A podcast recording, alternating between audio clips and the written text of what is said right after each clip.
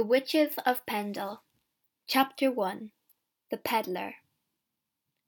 The spring of 1634 arrives, but the prison of Lancaster Castle stays cold. The twenty women in the prison are dirty, hungry, and cold. There are no beds or chairs, and so they sleep on the cold floor. There are no windows, so it's always dark. The women want to get out of prison. They want to go home. Sometimes the guards open the big old door and put some bread and water on the floor. Then they close the door again. My name is Jeanette Device, and I am one of twenty women in prison. Day after day, I sit on the cold floor and wait. I want to feel warm again. I want to see the sky again, and Pendle Hill, the beautiful hill near my home. But I am in the dark prison of Lancaster Castle, and I sit on the cold floor and wait. One day something happens. The guards open the big old door. Jeanette Device, the guard calls. Come here at once, witch. Somebody wants to see you. I get up slowly because I'm very cold and I walk across the dark room to the door. Perhaps it's someone from Reed Hall.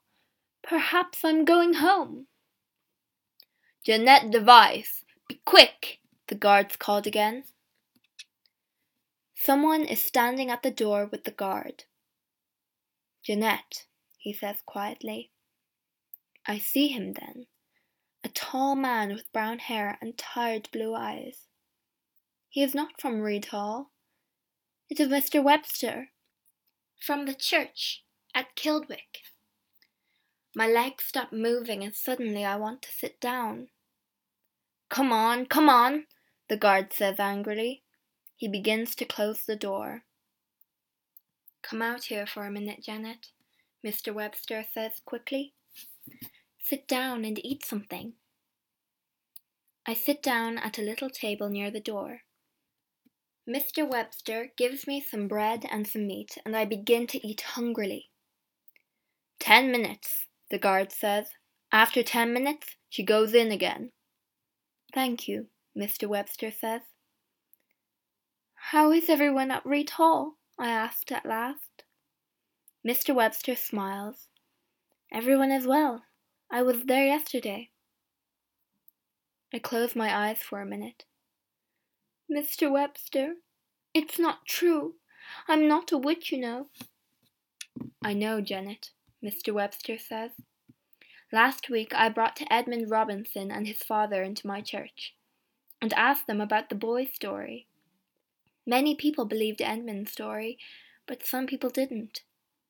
Edmund Robinson is going to London tomorrow with his father, and the judge is going to question them. The guard comes back and begins to open the door. Time, he says. Mr. Webster stands up. God is here with you, Janet. Never forget that. You can be happy when God is with you. I stand up too and take the bread from the table. Yes, Mr. Webster, God is with me. I believe that. But happy? How can I be happy? I go back into the dark prison, and the guard closes the door behind me. The women run to me. Bread! Give us bread!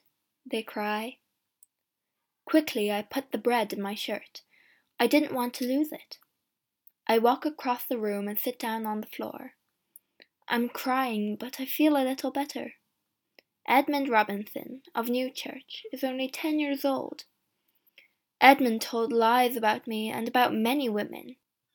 He saw us at a witches' meeting at the house called Hoarstones. It's not true, but many people believed him. But what is he going to say in London? The truth or more lies? But now, in the prison of Lancaster Castle, I want to tell my story. It is a story about rich men and angry villagers, about old women and hungry children. It is a true story, and it happened to me. I was born in 1603. My family was very poor. and after my father died, we were poorer.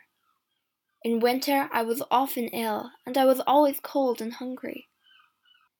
In summer, I was sometimes ill, and I was often cold and hungry. We lived some miles from the village of Newchurch, in an old house called Malkin Tower. It was dirty and cold. The rain came in through the windows, and there were no doors. To the west was the big hill called the Pendle. Pendle Hill was beautiful. I loved Pendle Hill because it sat quietly all year and watched me. My story begins on the 18th day of March in the year 1612. I was nine years old, and my life began to change that day. My mother and my grandmother were ill, and they sat on the floor with their dogs near the little fire.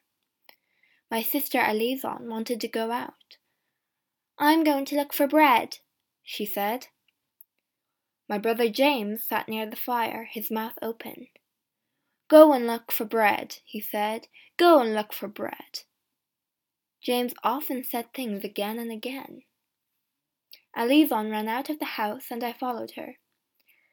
Go and look for bread, James called. Alison began to go east up the hill and past the big trees behind Malkin Tower. Alison walked fast. She was eighteen years old, and she was tall with long, dirty brown hair and a white, hungry face. It was cold, but there was no rain. Alison wore a coat and some shoes, but I had no coat and no shoes. Please, wait a minute, I called to my sister. I want to come with you.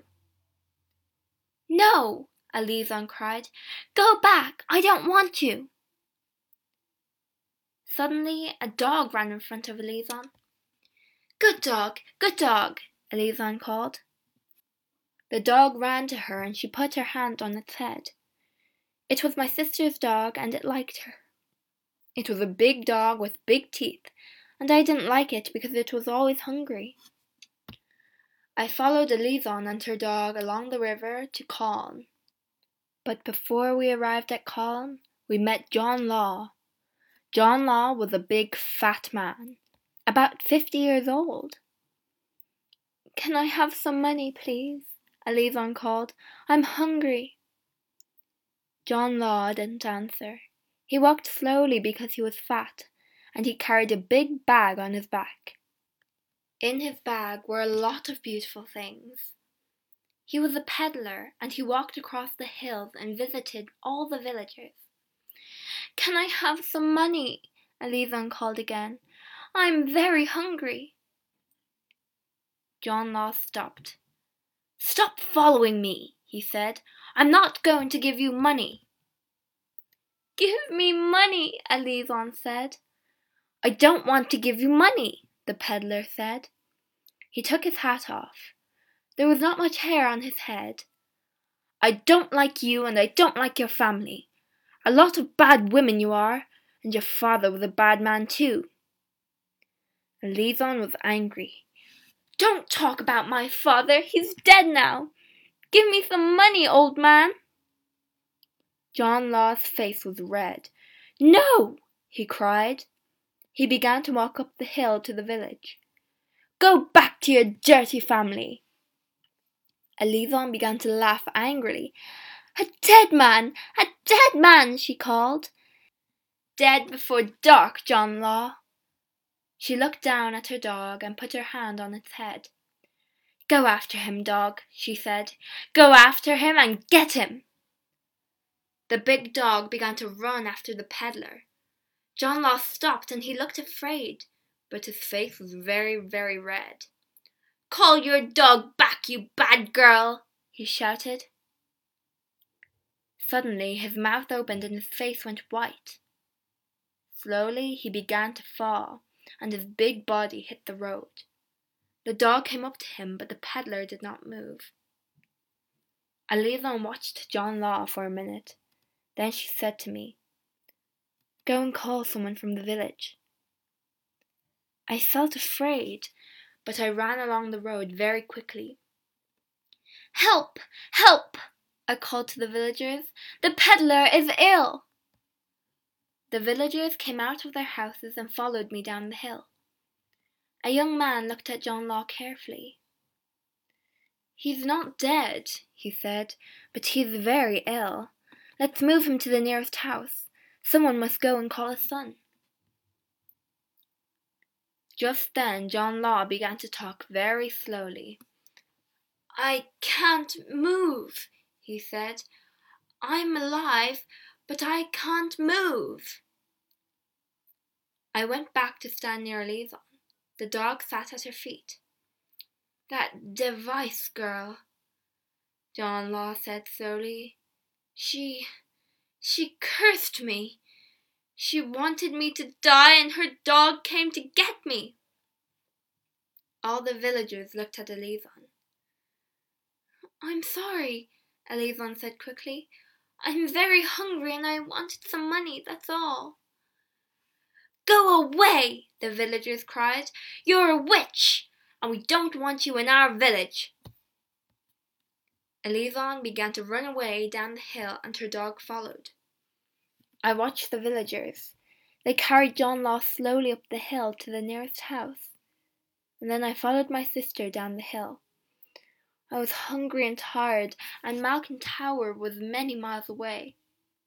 I was nine years old, and I was angry. I was angry because the peddler was ill.